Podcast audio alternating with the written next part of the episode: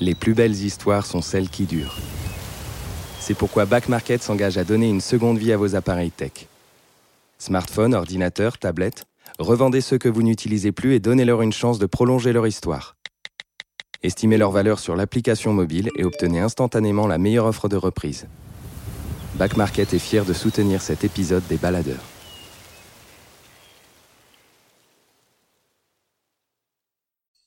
Les baladeurs, une série audio Les Others. Des balades, des aventures, Des aventures. des mésaventures en pleine nature. Prêt pour le départ? Prêt? C'est parti.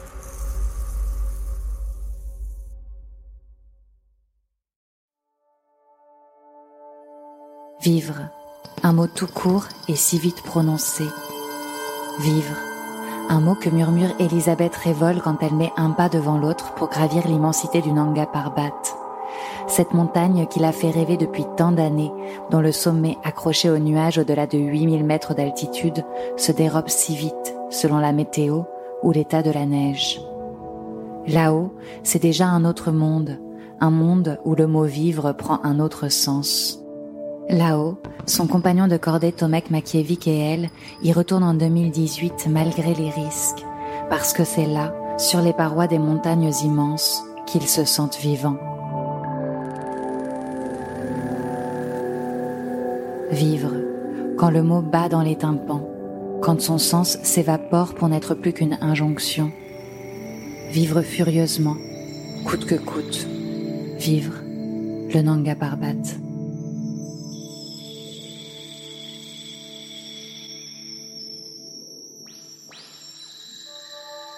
La première fois en fait que j'ai vu cette montagne, c'était en 2008 et je partais en fait sur le Baltoro.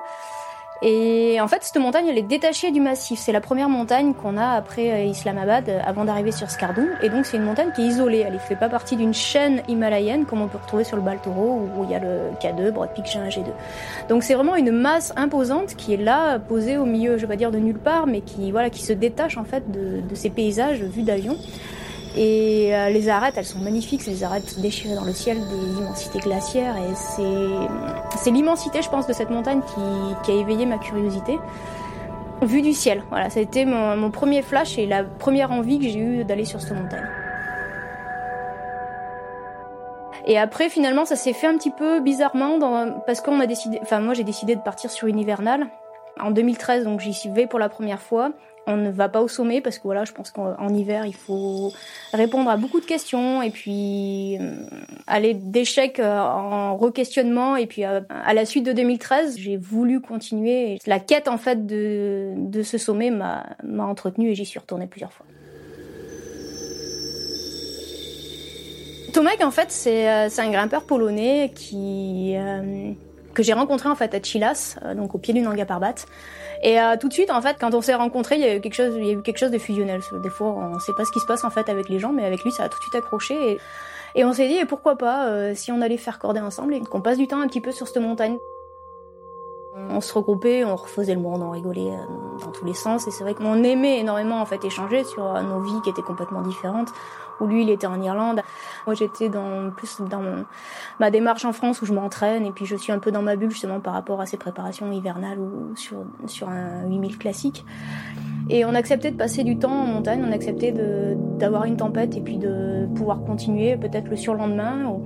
Donc on était dans une démarche qui était complètement différente des autres partenaires de grimpe que j'avais eus, où euh, finalement on y allait un petit peu à la méthode escargot et on faisait un petit peu ce que la montagne nous autorisait.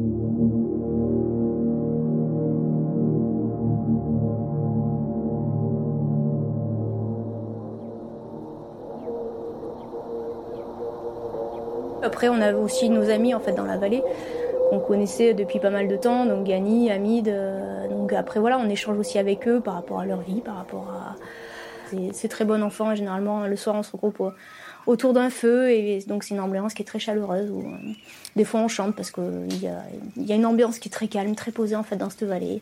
Il y a les enfants qui viennent aussi en fin au milieu de repas ou en fin de repas avec euh, leurs petits yeux tout écarquillés et qui sont interrogatifs par rapport voilà qu'est-ce qu'on fait là et puis un petit peu à l'innocence quand on découvre le monde et quand euh, du coup il y a des personnes étrangères qui arrivent et qui Ils se disent mais voilà qu'est-ce que vous venez faire là sur, cette montagne même s'ils nous connaissent parce que c'est des, gamins de la vallée où, où on avait déjà euh, quelques expériences avec eux mais à chaque fois c'est ouais, des choses extrêmement chaleureuses.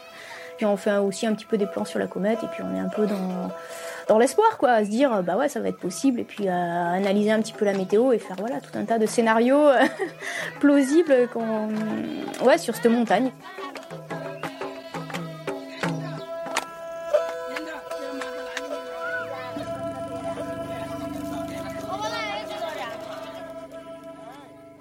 Moi, autant j'étais captivée par le, côté esthétique et puis le côté voilà immensité de cette montagne. Et puis Tomek, il avait un attachement spirituel lui en fait à cette montagne. Où la première fois qu'il y allait, c'était en 2010. Et puis il était côté euh, Rupal de cette montagne. Et il y a une divinité en fait qui est présente en fait sur cette montagne. Il y a une légende qui est racontée par la population. Lui, s'est imprégné en fait, et il est rentré dans cette légende et il a voulu découvrir qu'est-ce que représente en fait cette divinité sur cette montagne et rentrer en communication en fait avec elle. Donc c'était une démarche complètement spirituelle et une démarche un petit peu décalée hein, qu'on retrouve pas actuellement euh, chez des Himalayistes ou en tout cas moins présent. C'était assez euh, assez fascinant d'échanger avec lui. Ça m'a amené dans un autre monde dans tous les cas, qui m'émerveillait. Puis après on arrive au camp de base et au camp de base c'est euh, c'est une ambiance qui est tout de suite plus froide parce qu'on arrive euh, à un endroit de la vallée donc qui est plus encaissé où il y a toute l'arête Mazono qui, qui empêche le, soleil d'arriver en fait à camp de base. Donc après on arrive en fait dans les conditions de la montagne, dans les conditions de l'ascension et ça nous prépare directement. On a un camp de base qui est sous tente, on a une tente messe où euh, on a simplement un réchaud pour la cuisine et puis euh, on a nos tentes après respectives. C'est quelque chose d'assez on va dire exigu et puis euh, basique. Mais euh, euh, c'est quand même un confort par rapport à ce qu'on vit dans la montagne on aime bien revenir justement au camp de base pour se ressourcer et puis pour dormir aussi calmement, avoir notre espace dans notre tente, notre intimité. Donc le camp de base, c'est notre point chaud et notre point d'attache et notre point de réconfort à chaque fois qu'on va partir en montagne et qu'on va revenir. Il y a beaucoup de vent.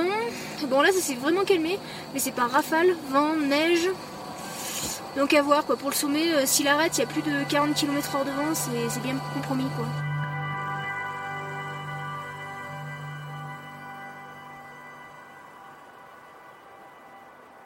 Quand on part sur un 8000, on a une période d'acclimatation où nous on est monté euh, deux fois sur la montagne. Une fois on est monté à 6000 et puis on est redescendu. Après on est monté à 6000, on a dormi, on est monté à 6006, on a dormi et puis on est redescendu. Après on s'est dit ok, on est prêt, c'est pas encore top mais on peut tenter quelque chose. 8000, c'est euh, c'est l'altitude où volent les avions. Donc en fait, c'est pas une altitude qui est viable à l'homme. Euh, il y a une zone qui est à 7005 qu'on appelle en fait la zone de la mort où en fait tout simplement un humain n'a pas sa place là-haut et son corps se dégrade. Donc pour pallier en fait à ça, déjà au-delà de 7005, on sait qu'il faut pas passer beaucoup de temps en fait en altitude, c'est autorisé mais on passe très peu de temps. Et puis il faut préparer en fait son, son organisme en amont. Il faut rééquilibrer un petit peu tous les liquides. Et puis il faut qu'on fabrique aussi des globules euh, pour répondre à cette carence en fait de manque d'oxygène en fait qu'il y a là-haut. Donc euh, c'est pour ça qu'on passe 15 jours pour s'acclimater, à monter, redescendre sur la montagne, laisser le temps à l'organisme de fabriquer ses globules, repartir sur la montagne, se réacclimater, se redescendre, se reposer, prendre le temps. Et une fois qu'on a fait toutes ces étapes, on est prêt pour aller au sommet sans exposer son corps à, un choc en fait qui, serait pas capable de supporter et on partirait tout de suite sur un œdème. En fait, le, le début de l'œdème, c'est qu'en fait il y a tellement un déséquilibre de fluide à l'intérieur du corps que sa réponse, c'est d'aller engorger en fait une partie du cerveau ou les poumons et en fait les, organes vitaux se noient. Tout simplement parce que là, le corps, il n'est pas assez acclimaté pour, euh, pour cette altitude, tout simplement.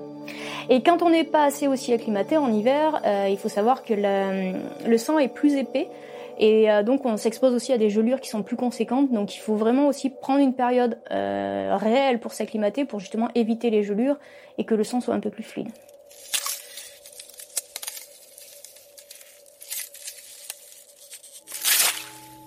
Et après, on a dû attendre finalement une fenêtre euh, longue où il y avait le jet stream qui s'était basé sur le Nanga Parbat. Et pendant trois semaines, on était en gros cloué au camp de base et on a pu simplement monter à 6000 à ce moment-là et pas plus haut.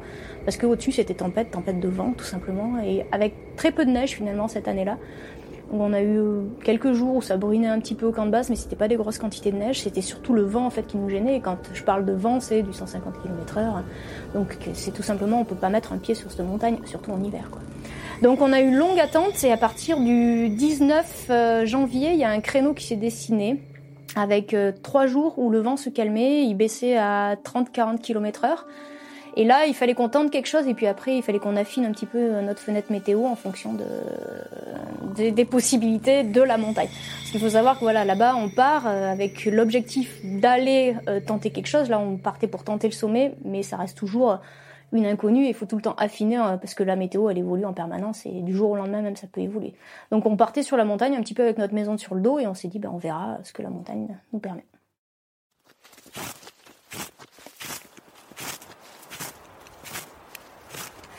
Donc quand on quitte le camp de base, c'est des conditions qui sont extrêmement froides parce qu'on est parti, c'était 4 heures du matin, donc c'était de nuit. Il n'y avait pas trop de vent. Euh, et on était, euh, ouais, on est le roi du monde là-haut parce qu'on est tout seul. Et alors après, c'est sûr que cette année, nous, on, se sentait vraiment engagés parce qu'on était seul sur la montagne et les autres années, il y avait tout le temps quand même quelques prétendants pour euh, tenter le sommet.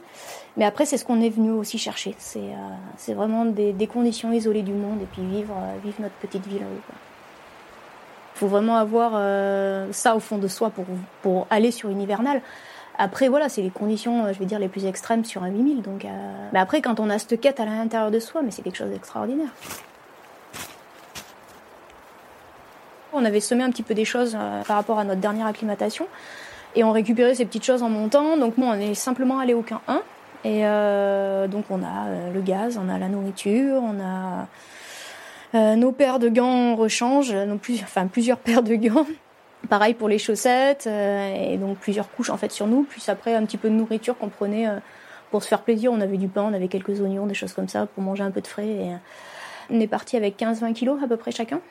Plus après notre matériel de grimpe, hein, donc on y allait en raquette en fait jusqu'au pied du couloir.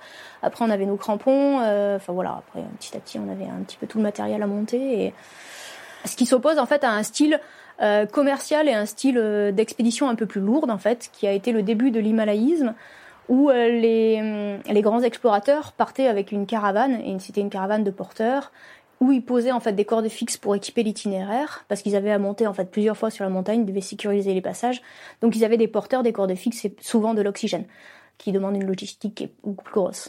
Donc le style alpin, c'est-à-dire qu'on part avec tout notre matériel en fait sur notre dos et tous les jours en fait on monte un peu plus haut et on monte avec notre matériel. Donc aujourd'hui on est le 20 janvier et euh, ils annoncent pas un peu moins de vent le 24 donc euh, on verra. Et donc le 20 en fait on passe une première nuit au camp 1 qui est à, peu près à 6000 mètres d'altitude, euh, au pied du Sérac. Et là, c'est une longue journée en fait, pas trop en dénivelé, mais surtout en distance, parce qu'il y a à peu près 12 km euh, pour rejoindre en fait le camp 1. On part en fait du camp de base, on remonte un col, on redescend en fait sur le glacier et on remonte tout le glacier jusqu'à être au pied du glacier du Diamant en fait. Puis après, euh, le lendemain, on pouvait monter, donc on a franchi le Sérac et on est arrivé jusqu'au camp 2, à 6600 mètres, enfin le camp 2 qu'on avait utilisé pour s'acclimater. Et là, on a été bloqué en fait pendant plus de 30 heures par une tempête tempête de vent. Hein. On était à 120 km/h sur le glacier, donc c'était impossible en fait de continuer en direction du camp 3. Donc on a passé une nuit, on a passé une journée d'attente, de nouveau une nuit, et puis vers midi, ça s'est calmé. Et donc là, on a avancé un petit peu en, cette fin de journée pour atteindre en fait le camp 3, mais on n'a pas pu arriver en fait sur l'arête. Il y avait trop de vent encore qui était, euh, qui était exposé sur cette arête, donc on s'est mis juste en dessous, dans une rimée où on était protégé du vent. Et là, on a passé notre nuit en fait au camp 3 où on était à peu près à 7000 mètres d'altitude.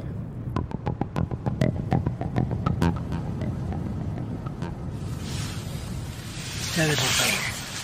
Terrible pain on your feet. Yes.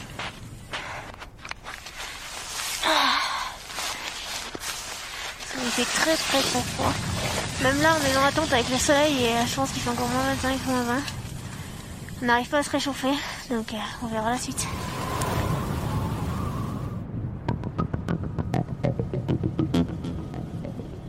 Maintenant, en voyant en fait les, les, nuages qui arrivaient dans le ciel et la direction, on pouvait se dire, euh, ok, là il y a une grosse tempête qui arrive, c'est pas la peine de monter, ou là c'est simplement en fait des filaments qui arrivent et ça va passer en fonction de la direction du vent. Donc euh, on avait notre œil en permanence sur la, montagne et puis après on était aussi aiguillé voilà par, par des données euh, météorologiques. Mais c'est sûr que nous on avait un instinct et, et, une connaissance en fait sur cette montagne qui faisait qu'on on partait pas non plus à l'inconnu. Et quand on voyait qu'il y avait un front noir qui arrivait et qui arrivait de ligne de couche, on savait qu'il fallait redescendre. Moi, j'avais mon collègue euh, Ludovic Jean-Bastien en fait, qui me donnait les prévisions météo. Tomek, il avait sa femme qui, donnait quelques précisions. Puis moi, j'avais aussi Jean-Christophe, mon mari, qui nous aiguillait à chaque fois sur la fenêtre. Et puis surtout là, à partir de ce moment-là, à partir du camp 2, en fait, ils nous ont aiguillé sur la, quelle fenêtre était possible en fait pour euh, traverser le plateau et tenter le sommet. Nous, il nous fallait trois jours en fait de beau temps à ce moment-là. Et la fenêtre, en fait, elle s'est décalée. Au départ, la, météo était annoncée bonne pour le 22-23, et puis finalement, ça a été plus 23-24, et au final, ça a été 24-25. Donc, dans tous les cas, quand on part en fait sur une hivernale, on s'adapte aux conditions de la montagne, aux conditions d'évolution qui nous permettent de, grimper dans des conditions relativement euh, supportables.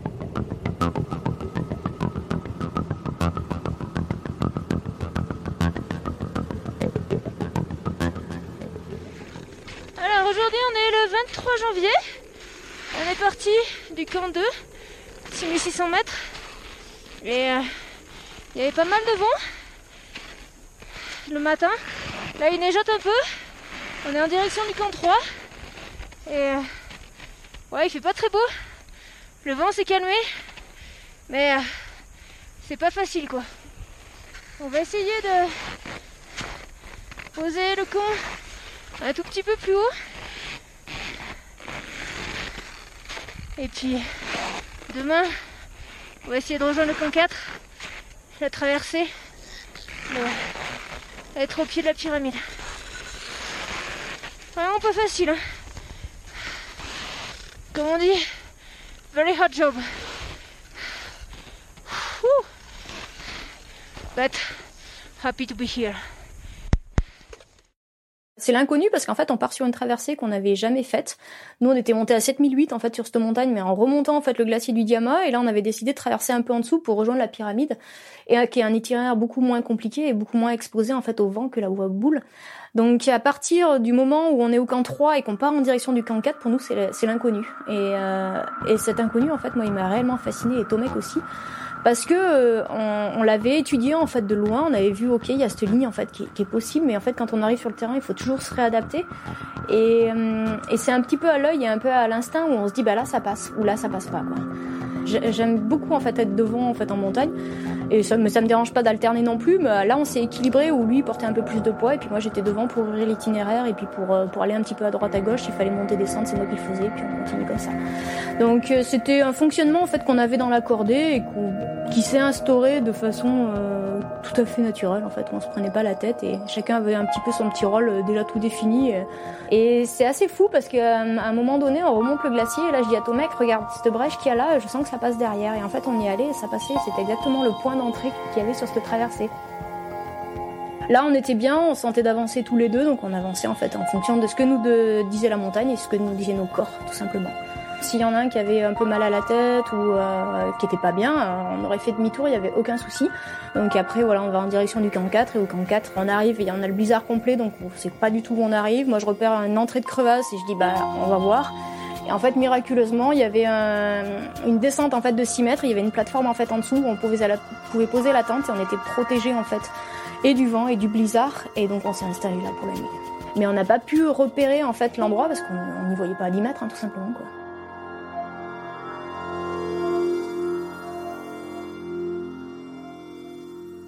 On attend là, en fait, on passe la nuit. On a une nuit un petit peu, euh, je vais pas dire stressante, mais en fait, on se pose beaucoup de questions parce que le lendemain, on, voilà, on pense partir sur le sommet, donc on fait un petit peu des plans, à quelle heure on part, quand est-ce que les conditions vont être pas trop dures? C'est un moment qu'on a pris pour bien s'hydrater, bien manger, bien se reposer, bien réchauffer nos extrémités, être confort euh, à ce moment-là. Donc c'est un moment qu'on prend pour nous.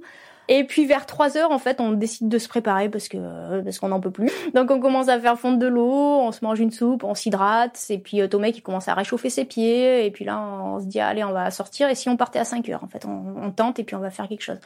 Et en fait, là, on commence à partir. Et puis Thomas, il a les pieds euh, qui sont extrêmement froids dès les premiers pas. Donc lui, il avait eu des problèmes de gelure en fait en 2015.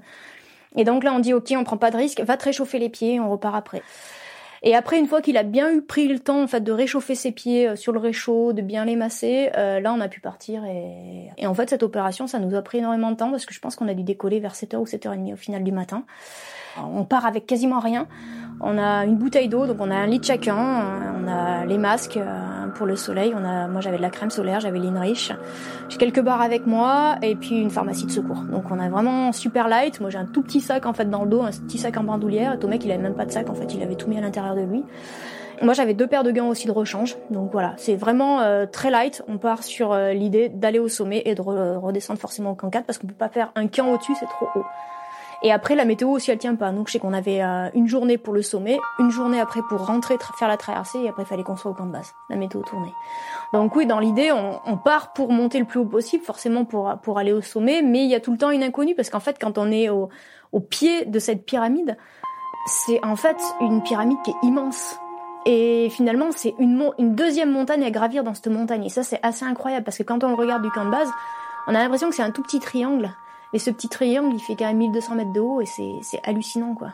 Donc, euh, il faut vraiment être au pied de ce montagne pour mesurer, en fait, ce que ce triangle et que ce, qui reste là-haut, ce trapèze, et ben c'est, une nouvelle montagne à gravir. C'est assez incroyable, ça.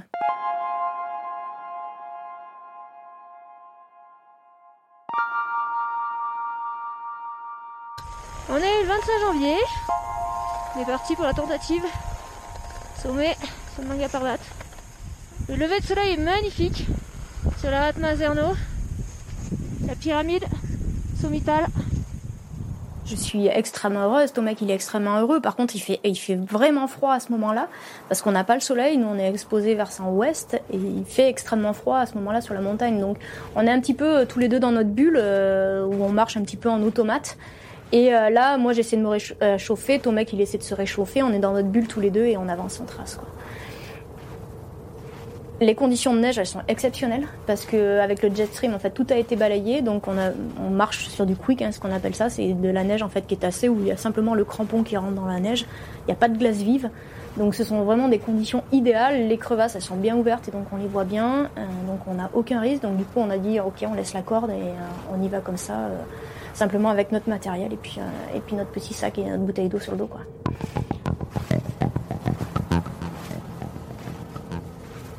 Et euh, au fur et à mesure en fait qu'on avançait, ben, on avançait vite dans l'heure parce que là-haut, il faut savoir que les pas ils sont extrêmement lents.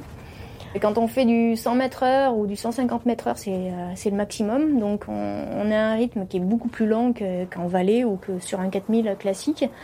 On n'a plus cette mesure aussi du temps où, euh, où on se rend pas compte que finalement on a déjà passé euh, deux heures par exemple dans la traversée et que ça fait euh, trois heures qu'on attend le soleil et qu'enfin on l'atteint.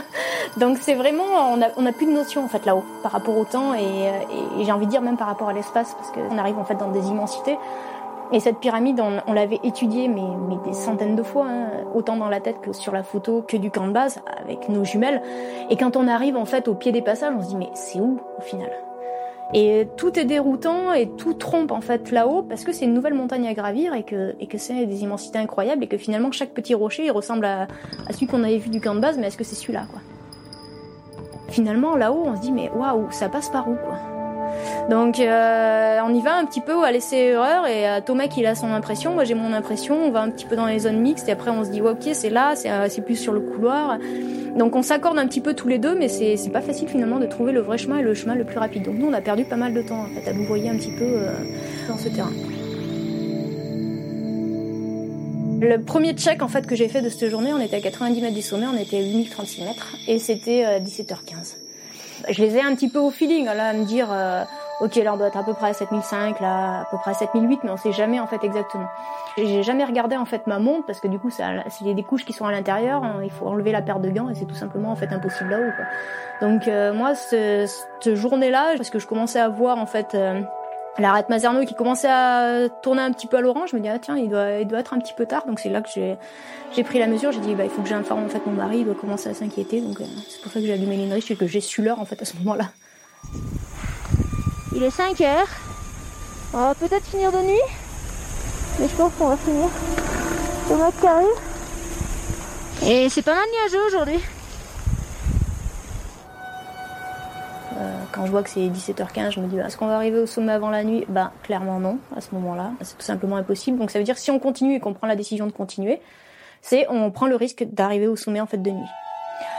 Mais après, c'est des choses aussi qu'on a décidé à deux. Moi, je pense qu'il y a l'expérience qui a joué aussi de mon côté, où j'avais atteint euh, le sommet du Lhotse, euh, c'était quasiment de nuit, et c'est des conditions en fait qui sont plus chaudes quand on arrive en fin de jour et au début de nuit que finalement au lever du jour euh, où on a des conditions plus froides parce qu'on a on a eu toute la nuit qui a pesé en fait de tout son poids et en fait au lever du jour c'est là où on a les températures les plus froides. Alors qu'en fin de journée et euh, début de soirée, alors effectivement il y a le froid qui est plus mordant parce que du coup on arrive à la nuit donc euh, forcément euh, ça pèle un peu plus, mais les conditions sont moins terribles qu'en début de jour. Et ça je pense que c'est toutes ces petites choses et tous ces petits détails qui ont pesé dans la balance à se dire et si on y allait, on est ici, on n'est pas si loin que ça et si on tentait quoi? Et Tomek, je sais pas exactement en fait ce qu'il a eu dans sa tête à ce moment-là, mais au fond de lui, il sent qu'il a envie d'y aller, il sent qu'il peut y aller, et il a envie d'y aller. Il y aurait eu un de nous deux qui aurait hésité ou qui aurait montré le moindre signe en fait d'hésitation ou d'interrogation, en fait, on aurait fait demi-tour. Mais là, je sais pas pourquoi, en fait, on est restés tous les deux un petit peu sur notre position, même si on avait nos doutes. Mais on a enfoui un petit peu ces doutes et on, on s'est dit on y va, quoi.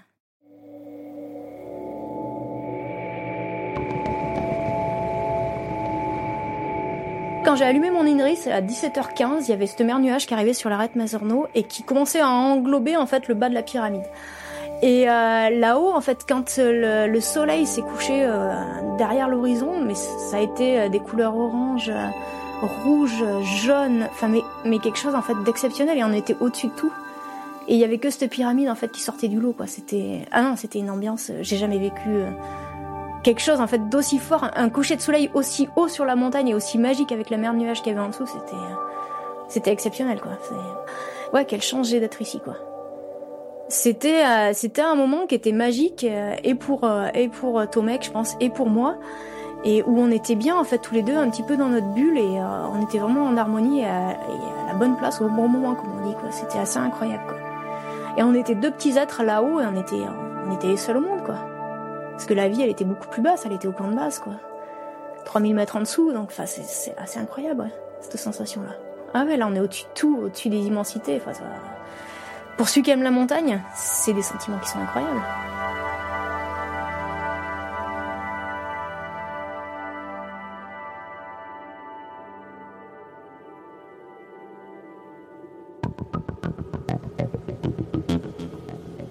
Il y a la nuit qui nous rattrape, forcément. Après, il y a le froid qui est de plus en plus vif.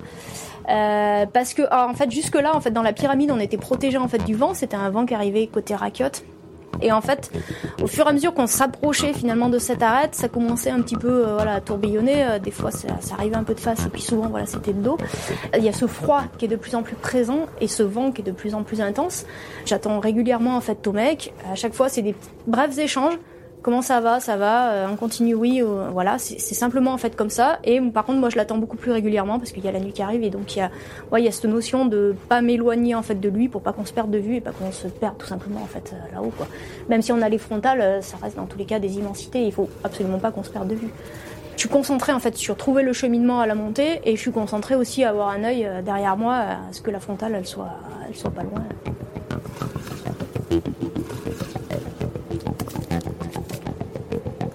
Et je pense qu'à ce moment-là, il fallait finir en fait, simplement terminer et euh, rejoindre le sommet et puis redescendre. À un moment donné, je pense que les conditions, elles commençaient à être vraiment sévères pour nous et vraiment difficiles. Et euh, je pense que le cerveau, il se met un petit peu en mode, euh, voilà, atteindre l'objectif et puis après euh, se replier en fait dans un dans un cocon en fait un peu plus supportable et puis se réchauffer. Je pense qu'on est dans un mode un petit peu automatique où là, on avance. Et c'est un petit peu notre cerveau reptilien qui se met en route et boum, il faut avancer, grimper. Et puis,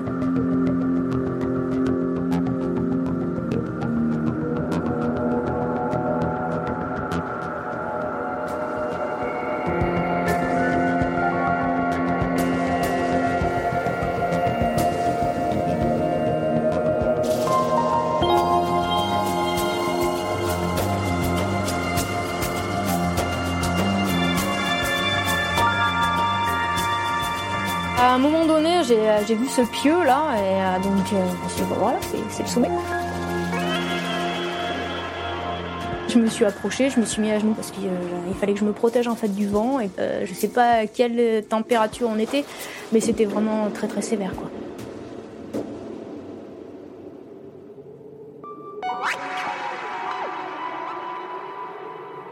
Tout de suite, bah, les températures sont beaucoup plus négatives et la sensation est beaucoup plus forte. Quand il y a malheureusement ces vents en altitude. Donc euh, voilà, moi je me mets en boule en fait à ce moment-là, je me tape les cuisses, j'essaie de me réchauffer. Puis ça a été un moment vraiment particulier en fait. Euh, où là, enfin moi j'étais un petit peu euh, les pieds sur terre, mais finalement un peu là-haut au ciel, parce que c'est des moments en fait qui sont ouais de plénitude en fait absolue où, où on atteint finalement voilà l'objectif qu'on s'est fixé et et c'était un objectif qui était qui était vraiment important voilà dans, notre vie à tous les deux et euh, qui a été c'était une quête, extrêmement longue. C'était une c'était une journée extrêmement difficile donc c'est un petit peu le relâchement un petit peu de tout ça en fait qu'on qu'on vit un peu là-haut. Mais on garde aussi les pieds sur terre à se dire euh, bah maintenant euh, à quoi je pense c'est à la descente quoi et à redescendre. Donc il y a y a un petit peu ce moment en fait où où on part un petit peu dans, des pensées euh, assez bizarres, où on est un peu au ciel, et puis et puis il y a nos pieds qui, qui sont sur terre et qui nous disent ok t'es là, euh, mais euh, voilà il y a le vent aussi qui me rappelait que j'étais réellement en vie et qu'il fallait redescendre. Donc il y a un petit peu ce mix des deux. Et puis j'attends ton mec.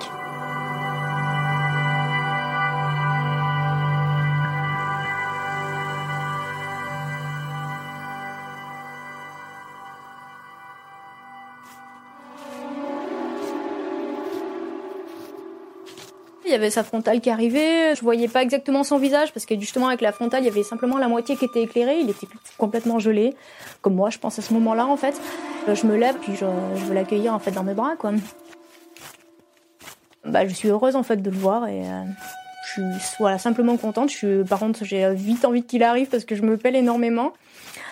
Juste avant, il a dit bah, qu'est-ce qui se passe avec mes yeux? Donc après, euh, moi, quand il m'a dit ça, je me suis dit, bon, il a dû se prendre un, bout de grésil en fait dans les yeux tout simplement. Et puis en fait, non, quand il arrive près de moi, euh, c'est là qu'il me dit bah je vois plus ta frontale et je te vois flou. Quoi. Là, à partir de ce moment-là, bah, pour moi, tout s'écroule et je pense que c'est simplement l'adrénaline moi, qui, s'est diffusée euh, dans mes jambes. J'avais l'impression d'avoir les jambes complètement cotonneuses et je pense que ça a tourné dans tous les sens dans, dans ma cervelle à me dire mais je sais pas comment je vais pouvoir le redescendre en fait. On est au sommet, on est isolé de tout, on est loin. Euh, comment je vais faire pour redescendre ton mec Moi je pensais tout de suite à la traversée après, je me suis dit mais euh, s'il voit pas, je fais comment? Je sais pas comment je peux être son guide en fait sur euh, toute cette descente. Donc pour moi c'est que du négatif à ce moment-là et c'est que du désespoir. Et après je pense qu'il y a, je pense qu'il y a la vie qui reprend et, à se dire ou un raisonnement en tout cas qui s'enclenche à se dire bah ok maintenant c'est arrivé, qu'est-ce que tu fais? Il faut redescendre dans tous les cas.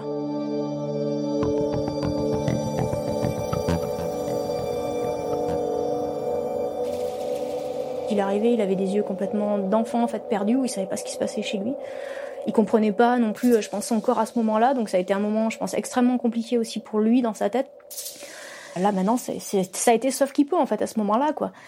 Après, bon, moi, mon premier objectif, c'était d'atteindre le camp 4 et, euh, et de fractionner. Donc, le premier objectif, c'était de rejoindre le couloir, puis après descendre le couloir, passer la zone mixte, euh, descendre les pentes neigeuses, etc. Quoi.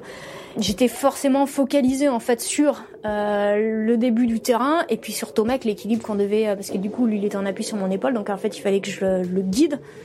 Euh, au niveau de ses pieds, au niveau de, de tout en fait. Donc il fallait qu'on trouve une harmonie tous les deux où nos deux corps en fait s'équilibraient et que moi en plus j'anticipe le terrain pour ne pas planter de chemin vu que c'était nuit et que des fois les traces des crampons n'étaient pas forcément là.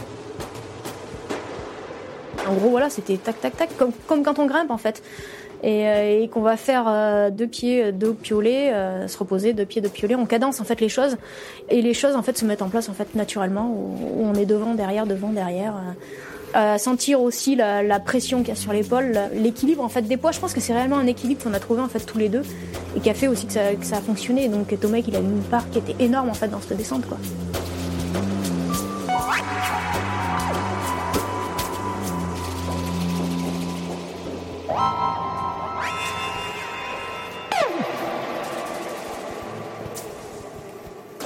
Il commençait à rentrer un petit peu dans sa bulle où il était fermé dans ses pensées, très certainement avec Ferry, très certainement euh, avec euh, ses enfants, avec sa femme, avec des choses comme ça. Il était dans sa bulle, moi il fallait que je le ramène sur cette montagne. Et, euh, donc moi j'ai échangé en fait en permanence et quand j'étais trop concentrée, ben forcément j'échangeais plus. J'ai essayé de parler en fait énormément et parce que déjà j'avais plein de choses dans ma tête. Il fallait que je le motive en fait et que je l'amène à la vie et je l'amène en bas quoi. Il s'est dégradé euh, toute la descente. C'est euh, en fait à partir du moment où il voyait plus, je pense que Ça a été un moment où il pouvait moins bouger, donc euh, bah, forcément le froid ça a tout de suite attaqué. Donc euh, il n'arrivait plus à respirer, donc il avait un bœuf, en fait un foulard qu'il mettait sur le nez. Et vu qu'il arrivait plus bien à respirer, bah, en fait il a enlevé son bœuf et donc du coup son nez il a commencé à geler. Donc moi je me suis retournée plusieurs fois, je lui ai dit bah, ton mec remets ton bœuf parce que ton nez il est en train de blanchir. Mais ça il n'arrivait pas à respirer. À un moment donné il m'a dit mais Ellie je ne peux plus respirer. Donc après, à partir de ce moment-là je, me dis mais il y a autre chose, il n'y a pas que simplement la vue, il y a autre chose il y, a, un problème d'altitude. Donc du coup, c'est pour ça que je dis, euh, bah, ok, ton mec là, on se pose. Et puis, euh, moi, je tente de te faire une injection de. Donc c'est un corticoïde qui est puissant euh, pour les œdèmes cérébrales. Là, je me dis, il faut que son sang soit plus fluide que ça, parce que, parce que là, ça va pas, quoi. S'il n'arrive plus à respirer, c'est un problème plus grave que simplement la vue, quoi. Donc euh, voilà, moi je tente de lui faire une injection, mais lui il avait son Gore-Tex, donc du coup en fait l'aiguille elle s'est brisée euh, au contact euh, du Gore-Tex. Mais heureusement on avait des médicaments, donc du coup après l'effet est moins rapide. Mais dans tous les cas, les, là, je lui avais donné 16 mg en fait d'hexaméthasone et ça suffisait largement pour réactiver en fait la circulation, faire que le sang est plus fluide et du coup limiter les problèmes au niveau respiratoire qui pouvaient être une montée de liquide en fait simplement dans les poumons ou, un problème de dame cérébrale euh, qui, euh, appuyait sur la vue.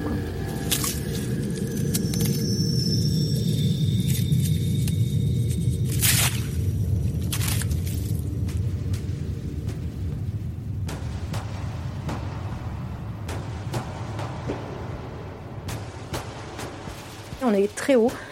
Encore, je pense qu'on est euh, à peu près au point euh, GPS euh, que j'avais checké moi pendant la montée, donc on doit être à peu près encore à 8000 mètres, donc on est très haut sur la montagne à ce moment-là. Et il fait de plus en plus froid parce que le vent, il s'est renforcé aussi pendant cette descente, puis forcément les températures, elles deviennent de plus en plus négatives au fur et à mesure qu'on monte dans la nuit. Et c'est pas parce qu'on descend que finalement les températures étaient, étaient plus clémentes, on est encore beaucoup trop en hiver. Pour l'instant, je suis toujours dans l'espoir. Je me dis, bah, les cachets, dans tous les cas, ils, font, ils vont faire effet. Euh, moi, j'avais des connaissances qui avaient déjà utilisé en fait le dexaméthasone, et c'est quelque chose en fait qui booste et qui permet en fait de repartir. Euh, et là, il faut descendre le plus bas possible, parce que sinon après la machine elle s'arrête. Donc là, je, à partir de ce moment-là, c'est une fuite vers le bas. Donc là, heureusement, on était dans le couloir, donc c'était un peu plus débonnaire, même s'il y avait des zones de vagues qui étaient un, peu hautes. Là, on part tout de suite en fait. Euh, pareil, la, notion de temps, bah, elle disparaît en fait complètement. Je sais absolument pas euh, quelle heure c'est. Je sais que c'est très lent. Qu'on est très lent sur cette montagne, qu'on descend très doucement, mais qu'on descend. Et puis petit à petit, ok, on est en bas du couloir, on passe la zone mixte. Ok, on est dans la pente, on continue, etc. Au départ, c'était des gelures au niveau du nez, puis après, il a commencé à avoir des gelures au niveau des pieds et puis au niveau des mains. Et euh, c'est lui qui, à un moment donné, il m'a dit euh, Ellie, je peux plus, il faut que je prenne un autre cachet. En fait, dans notre euh, pharmacie, on avait un, un cachet. Il m'avait dit ce cachet, tu le prends si tu n'arrives plus à avancer. C'était simplement en fait un excitant qui permet en fait d'être réveillé et de pas s'endormir parce qu'à partir du moment où on commence à s'endormir en fait en montagne c'est la fin quoi donc je lui ai donné ce cachet et à ce moment là en fait il avait ses mains qui étaient en grille de serre et il pouvait plus utiliser ses mains quoi donc il avait ses piolets euh, je pense que ses piolets à ce moment là il les avait plus mais je sais plus exactement en fait quand il, les a perdus sur la montagne moi, je lui avais redonné mes gants chauds, donc ça, c'est quand je lui avais fait l'injection en fait de dexaméthasone. Moi, j'avais utilisé ses gants et puis je lui avais donné un peu mes gants chauds pour qu'il ait un peu plus chaud au niveau des mains, parce que dans tous les cas, il s'en est plein assez rapidement. Et elles ont commencé à geler parce que lui, il bougeait pas assez et que finalement, il subissait simplement derrière moi. Donc après, c'est un engrenage qui est, euh, qui, est, quasiment euh, ou c'est quasiment impossible de, de, de, descendre en fait sans séquelles de, ces sommets parce que les conditions en fait elles sont tout simplement inhumaines et que une erreur et, et, un problème fait que bah ça va ça va prendre des proportions dingues parce qu'on est on est à 8000 et on est en hiver quoi jusqu'à ce qu'ils me disent je peux plus avancer il faut que je me pose. Et là, on n'était pas du tout au 4 parce qu'on avait la traversée, il fallait qu'on traverse et qu'on remonte. Ton mec était incapable de, de marcher à plat et d'enclencher et une remontée.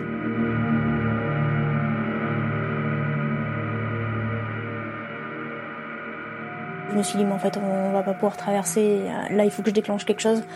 Même si on avait dit, ben, on est responsable sur cette montagne et euh, en cas de pépin, on se débrouille tout seul. Euh, là, euh, à partir de ce moment-là, moi, je me dis, il est incapable en fait de faire la traversée. S'il est incapable de faire la traversée, ça veut dire qu'on est condamné sur la montagne. Donc oui, je déclenche en fait un SOS, donc je préviens Louis Jean Bassi, mon routeur, je préviens mon mari, j'envoie un message aussi à Anna, sa femme.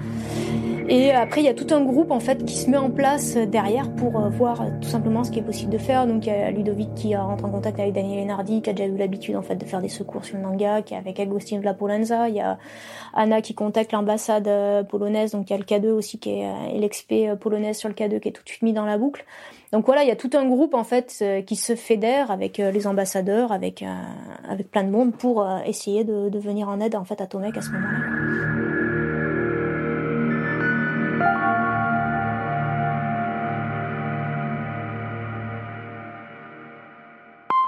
Moi, je suis dans ma bulle en fait à ce moment-là. Je suis juste avec Tomek à essayer de faire au mieux et puis euh, prendre les bonnes décisions. Quoi. J'étais tellement concentrée quand on est arrivé sur les cordes fixes. Je me suis dit mais euh, mais comment ça se fait qu'il y ait des cordes fixes en fait maintenant? Parce que en hiver généralement euh, il y a eu la neige en fait d'automne qui a pris en fait ces cordes fixes dans la neige et en hiver, après, c'est pris dans les glaces, donc c'est balayé par des vents, c'est pris dans les glaces. Et on voit effectivement des corps de filles qui peuvent être sous la glace, mais on peut pas les attraper. Et là, cette année, en fait, il n'y a pas eu énormément de neige euh, tout l'automne, donc du coup, ça n'a pas mis ces cordes en fait prisonnières de la neige. Et euh, elles sont restées parce qu'il y avait aussi une expé coréenne qui était là en septembre et qui avait posé ses cordes fixes donc juste à, juste à l'entrée finalement de l'automne et c'était quelque chose en fait qu'on connaissait pas sur la montagne. Pour moi, c'est tellement rassurant de pouvoir euh, déjà le vacher. Euh, qui tombe pas et qui nous embarque pas en fait tous les deux. Et puis euh, lui qu'il a un point de sécurité et que finalement euh, dans tous les cas moi je le vache systématiquement là-dessus. Et ces cordes en fait elles sont à un endroit où c'est pas très dur en fait techniquement c'est pas en glace vive donc je sais qu'il n'y a pas de gros risque non plus d'arrachement. Et il y a une présence en fait à ce moment-là. Donc ouais ça ramène en fait à la vie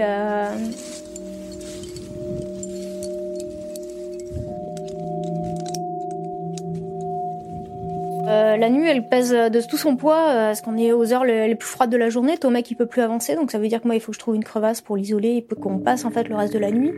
Il faut qu'on fasse un petit pas de remontée, mais là, c'est extrêmement compliqué en fait pour Tomek.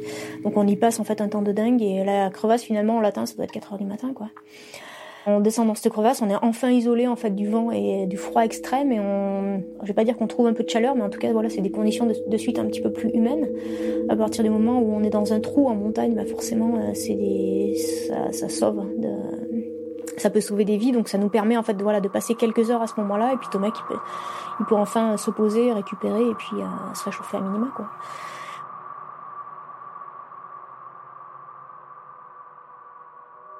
Il parle plus du tout après. À partir du moment où on est rentré en fait dans cette crevasse, lui s'est reposé et puis moi je suis seule un petit peu avec mes pensées à échanger un peu avec Ludo. Il faut que je, fasse un peu le point parce que ça a été trop intense en fait pour moi euh, pendant toute cette descente et puis là j'ai trop d'infos en fait qui sont données, j'arrive pas à faire le tri et donc il faut que, je me pose aussi à ce moment-là quoi.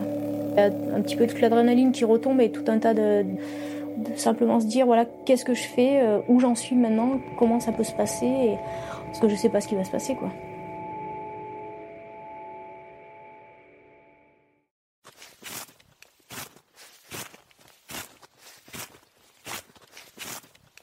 Au début du jour, eh ben là j'ai dit euh, je vais essayer de récupérer en fait le camp 4 pour trouver euh, duvet, tente et puis et puis de la nourriture. Donc après en même temps j'échange en fait avec Ludo en parallèle. Donc il y a eu finalement toute la matinée et le début de l'après-midi où moi je suis entre des échanges en fait avec Ludo et à essayer de retrouver ce camp 4 et à revenir aussi pour Tomek parce que je suis j'ai peur en fait pour lui et je veux pas le laisser trop longtemps en fait. Il y a toute une zone un peu de flottement où il y a un flottement déjà dans l'attente par rapport au secours départ, c'est secours hélico, puis après c'est peut-être secours terrestre plus hélico, puis après c'est euh, il faudra que tu peut-être que tu descendes de ton côté pour qu'on puisse venir récupérer ton mec. Donc voilà, il y a tout un tas d'échanges en fait qui se mettent en place et euh, une chronologie qui ouais qui, est compliquée en fait à comprendre où euh, moi je dois faire un petit peu le, le, compte un petit peu de tout ça et puis faire le mieux pour retrouver du confort et puis pour trouver finalement un moment viable dans, dans, dans ces conditions qui sont inhumaines quoi tout ce temps, moi, je suis concentrée à être avec ton mec, à lui apporter de la chaleur, à essayer de sortir de la crevasse à un moment donné où je vais peut-être passer deux heures, en fait, à, essayer de le sortir pour lui donner un peu de chaleur parce qu'il est extrêmement froid à ce moment-là.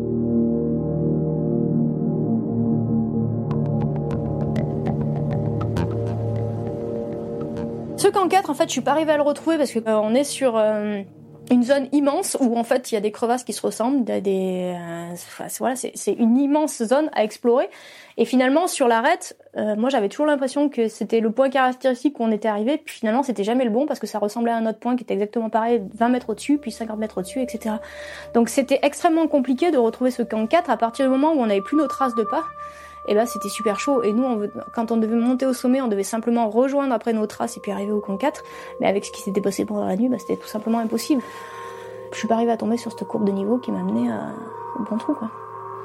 Mais parce qu'aussi, j'étais déconnectée j'étais dans mes questions et dans, dans les images aussi de Tomek et dans, dans toutes les images flash que j'avais à ce moment-là de, de sa condition, quoi. Donc, euh, c'était, ouais, c'était pas simple.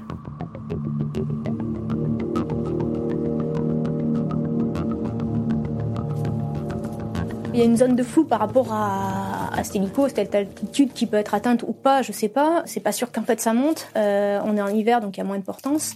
Après euh, cette journée-là, il n'y avait pas encore trop de vent, donc je me dis bah voilà c'était possible. Donc euh, Ludo, lui dans ses chansons, il me disait bah faut peut-être que tu descendes et puis qu'il y a une caravane terrestre qui monte et qu'on récupère ton mec. Mais dans tous les cas, dans les paramètres que j'ai, c'est effectivement, y a, on peut récupérer qu'une personne à cette altitude. Dans tous les cas, jamais deux. J'ai un message comme quoi, bah, il me dit la team secours euh, dit euh, descend en fait à 6000 et puis il y a un hélico qui monte à 7002 récupérer ton mec. Je reçois un message de mon mari, un message de Ludo où il y a tout qui se coordonne et puis un message d'Anna aussi qui me dit euh, est-ce que tu descends? Il y a quatre messages qui arrivent à peu près en même temps, à peut-être une demi-heure de décalage et là je me dis bah c'est bon, il y a l'hélico qui arrive et moi il faut que je descende. Parce que sinon on pourra pas récupérer ton mec et donc du coup à ce moment-là j'enclenche et ça doit être à peu près 2h30 3h de l'après-midi quoi sépare jamais en fait d'un partenaire de cordée, sauf que c'est l'unique solution. Donc euh, je lui dis euh, t'inquiète pas, les secours arrivent. Mais euh, j'allais chercher la tente déjà, je m'éloignais de lui, je m'éloignais trop. Donc après effectivement là je me dis bon bah je me sépare de lui de 2-3 heures, après on revient, sinon je serais jamais redescendu. J'avais pas eu une communication téléphonique aussi où, où on m'aurait dit exactement ce qui se passait. Moi c'était simplement des échanges et des petits SMS de 160 caractères quoi. Bah, effectivement, la team secours, ils, ont, ils voulaient que je descende dans tous les cas.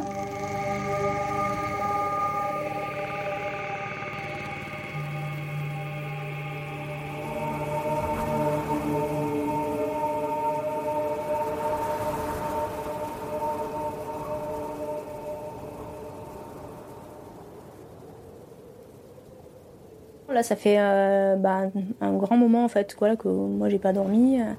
Après, effectivement, ni, ni, manger ni boire. Après, moi, je décide de descendre en fait par la voie King-Chauffeur parce que pour moi, c'est la voie la plus directe et je mets là moins de Tomec. Mais c'est une voie que je connais pas, c'est une voie qui est technique et je sais que je peux atteindre le camp 3 et après, au-delà, je suis condamnée, quoi. Donc après, moi, c'est une phase en fait de, de survie par rapport à moi-même. C'est plus simplement la survie de Tomec, c'est maintenant euh, ma propre survie qui s'enclenche, quoi. Je descends jusqu'à l'altitude demandée, à 6006. Finalement, c'était le deal à la fin des échanges. Et euh, quand j'arrive en fait euh, à 6006, euh, bah là, Ludo, il me dit, je te tiens au courant pour la suite, mais il n'y aura pas de secours aujourd'hui. Les hélicos pourront arriver que demain entre 10h et 11h du matin. Donc là, il y a de nouveau tout, tout qui s'écroule où je me dis mais pourquoi je suis descendue? Qu'est-ce que je fais là? Pourquoi on m'a demandé de me séparer? Je me sens trahi en fait envers tout le monde et j'en veux à la terre entière à ce moment-là, j'en veux à Ludo, je comprends pas pourquoi il m'a dit ça. Là, je me sens isolée de tout, isolée du monde, isolée. Tout cet espoir que j'avais euh, et cette espérance dans le secours, elle, elle tombe et ça m'entend dans un gouffre. Et après, c'est à moi de me remobiliser pour me dire bon bah, ok, euh, bah là, soit maintenant tu remontes. Euh, mais euh, en fait, je peux pas remonter parce qu'il fait nuit, ma frontale, il n'y a plus de batterie, donc je trouverai jamais euh, pareil ton mec, ni le cœur, ni rien. Donc soit je passe une nuit ici et j'essaie de trouver un endroit pour me protéger. Quoi.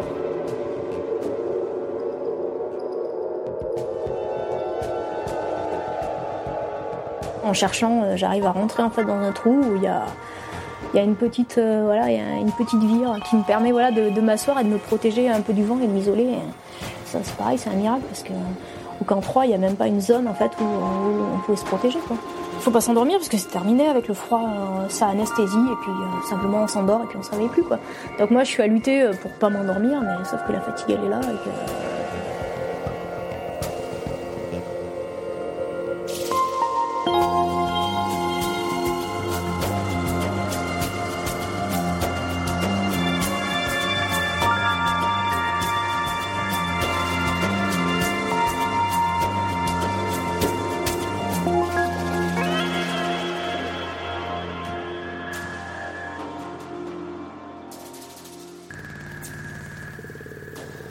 Le cerveau, quand il a été privé euh, de sommeil, privé euh, de nourriture, privé d'eau, privé de tout ce qu'on veut, en fait, il se met dans une espèce de, rêve, de rêve paradoxal où le cerveau il commence à rêver et nous on est présent en fait physiquement, mais on est dans un mode rêve quoi.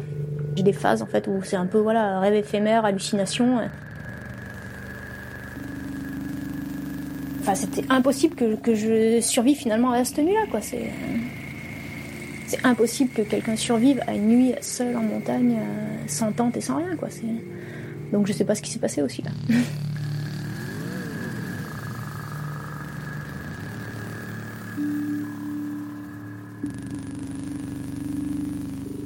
je me réveille en fait de cette nuit-là euh, et après je passe en fait la journée pareil à échanger dans l'espoir des secours et, euh, et, à la fin en fait j'ai plus d'espoir à 5 heures du soir à 5h30 je me dis, en fait, il y a personne qui va monter sur cette montagne. Échappe-toi, en fait, de cette montagne. Je me suis dit, mais il y avait des cordes fixes, en fait, au-dessus, et pourquoi il y aurait pas des cordes fixes un peu en dessous, et si je descendais, quoi? Et je me suis dit, bah, va voir. Je vois des filaments qui arrivent aussi dans le ciel, et là, euh, je me reconnecte, en fait, à la réalité, et mon mari m'avait dit, mais sois au camp de base le 27. Parce qu'après, il y a une tempête qui arrive. Et là, en fait, il y a tout qui se reconnecte à ce moment-là. Je me dis, mais qu'est-ce que je fous encore sur la montagne, quoi? Qu'est-ce que je fous à attendre quelque chose qui arrivera peut-être jamais euh. Je commence à descendre? Et... Je suis à lutter entre le. pour pas m'endormir. Et à un moment donné, je vois des faisceaux de lumière arriver. Et là, je me dis, mais qu'est-ce que c'est? Qu'est-ce qui se passe? Qui c'est, quoi?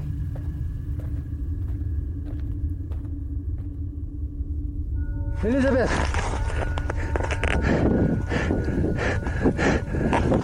you! Under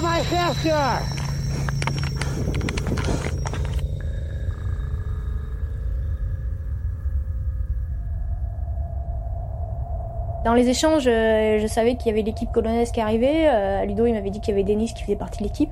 Donc je me suis dit, bah, c'est très certainement Denis. Après, je savais pas qui c'était le deuxième. En fait, c'était Adam. Adam et Denis, ils étaient euh, pour partir sur l'hivernal en fait du K2. Donc c'est un des sommets qui a jamais été gravi en hiver. C'est le seul même qui a été gravi en hiver. Adam, il a déjà réalisé deux hivernales, Denis aussi. Ils connaissent la montagne pour avoir été déjà sur le Nanga Parbat plusieurs fois. Donc Adam, il, avait tenté une fois, et puis il avait jamais pu passer en fait le mur Kinchofer. Et euh, Denis, il a été euh, pareil une fois sur la montagne, puis après lui il connaît euh, en hivernal, puis il connaît aussi la voie normale, donc ils connaissent euh, parfaitement en fait l'itinéraire. Et là, comme ils disent, en fait, ce qui a été miraculeux, c'est qu'il y a eu les cordes fixes et qu'on mette si peu de temps finalement à monter, parce que normalement, il faut beaucoup plus de temps que ça quand la voie est pas équipée. Eux, ils pensaient pas que j'étais descendue. Euh, moi, je pensais pas qu'ils montaient. Et en fait, on s'est rejoint sur cette montagne grâce aux cordes fixes, alors qu'on aurait pu très bien passer à côté euh, sans, sans se croiser s'il y avait pas eu ces cordes fixes quoi. Je me suis dit mais c'est pas possible quoi, ils sont montés, comment ils ont fait, c'est pas possible quoi. J'ai dû répéter le mot miracle, je sais pas combien de fois à Adam. On a aussi échangé euh, par rapport à l'état de Tomek, euh, où tout de suite Adam il m'a dit bah écoute Ellie si tu veux qu'on le sauve, il faudrait qu'on soit six avec de l'oxygène donc c'est clairement pas possible. Il y a eu tout un tas d'échanges et de décisions qui ont été prises moi par rapport aussi à mes gelures et par rapport à la météo qui tournait quoi. C'est un moment finalement où euh, moi je suis extrêmement heureuse et on, voilà, on se serre dans les bras, on pleure, on est, on est heureux. Et puis il y y a, ce moment qui, qui ramène aussi à l'arrêté en disant bah ouais, mais ton mec, on pourra peut-être pas aller le récupérer. Mais moi je suis encore dans l'espoir finalement à me dire mais ouais, mais le lendemain il y a peut-être un hélico qui va encore arriver. La tempête arrive et les conditions sont, sont de plus en plus compliquées en fait sur la montagne. On est tous les trois dans un petit bout de tente. C'est tempête à l'extérieur, c'est des vents violents, c'est euh, la neige qui balaye et puis on attend le lever du jour pour enclencher la descente. Là, je me fais en fait descendre comme une marionnette en fait. Hein, sur le... Eux, ils ont été euh, extraordinaires. Hein, moi, j'avais simplement à descendre avec mes pieds euh, sur la glace et puis je pouvais, j'étais pas censée utiliser mes mains parce que j'avais extrêmement mal en fait aux extrémités. Donc oui, moi après j'avais des gelures au niveau des mains, au niveau des pieds. Par contre, ils avaient les médicaments en fait pour contre les gelures et puis après euh, pour l'aspirine pour fluidifier le sang, etc. Donc après moi j'ai tout de suite été ouais, euh, dans l'hélico puis euh, médicalisé sur Islamabad pour avoir les traitements sur les gelures. Pour moi c'était un moment compliqué en fait dans l'hélico où finalement on est dans la sécurité mais moi j'étais avec Tomek en fait à ce moment-là, toujours pareil un petit peu dans l'espoir et dans, dans cette espérance voilà, qu'on monte le plus rapidement possible et que et qu'on le sorte en fait de, de cet endroit-là. Oui, je suis en vie, mais, euh, mais je suis sur le Nanga, quoi, encore.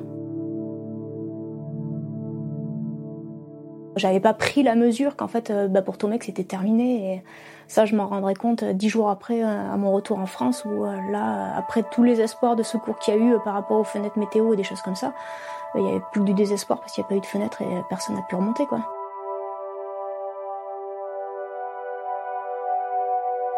Fait, je suis, je suis fâchée en fait avec la montagne. C'est, euh, je pense que quand on descend de ce type d'expérience, on n'a plus du tout envie de mettre un pied dessus. Et puis finalement, euh, quelques jours euh, après mon retour, je sais que voilà, quand je quand je sais que voilà, il y, aura plus d'espoir pour Tomek, je sais que mon retour moi, par contre, se fera par la montagne, quoi. Que je dois y retourner, parce que finalement la montagne elle est pour rien à ce moment-là. C'est nous qui avons fait des erreurs sur la montagne, ce sont des erreurs humaines, et euh, c'est pas la montagne qui a fait une erreur. On dit que c'est la montagne qui est tueuse, alors j'aime bien parce que la Nanga Parbat, on appelle ça la montagne tueuse. Mais ça veut dire quoi en fait? C'est pas une montagne qui est tueuse. C'est l'humain qui fait des erreurs au milieu et c'est l'humain qui fait des fautes.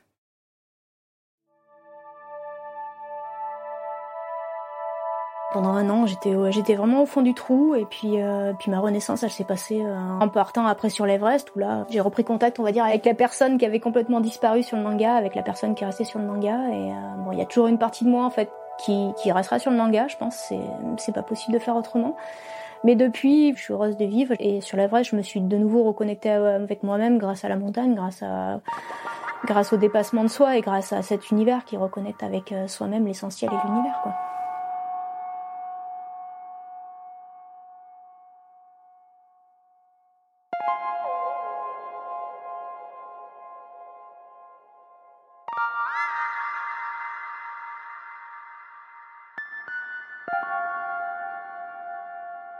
Un an après son retour du Nanga Parbat, Elisabeth écrit. Elle met des mots sur les émotions, revient sur les souvenirs avec simplicité, vérité, comme un exutoire. Son livre Vivre apparu chez Artaud en octobre 2019. Elle termine par ces mots à Tomek. Tu es passé dans ma vie comme un courant d'air qui m'aura insufflé l'énergie de ta montagne. Tu m'as donné cette grande et belle énergie que j'emporte aujourd'hui avec moi Tomek, au-delà du Nanga, tu resteras pour moi une exceptionnelle et inoubliable rencontre. Une rencontre au goût de rêve et d'aventure. Une rencontre en toute simplicité. Une rencontre qui garde à jamais le goût à la fois amer et doux de la liberté. Les Baladeurs, une série audio Léo écrit et réalisée par Camille Juzo, la musique est de Alison Brassac et le mixage est de Laurie Galigani. Pour découvrir d'autres histoires sur les routes dans des paysages lointains mais aussi à côté de chez nous, ouvrez la belle revue Les Others au graphisme soigné et regorgeant de photographies poétiques. Il y a aussi des articles et de multiples contenus pour apprentis aventuriers et même pour les plus confirmés sur le site internet. Et nous vous retrouvons dans 15 jours pour une nouvelle balade sonore. Au loin, le cri des chimpanzés des monts de la Lune résonne déjà. À bientôt.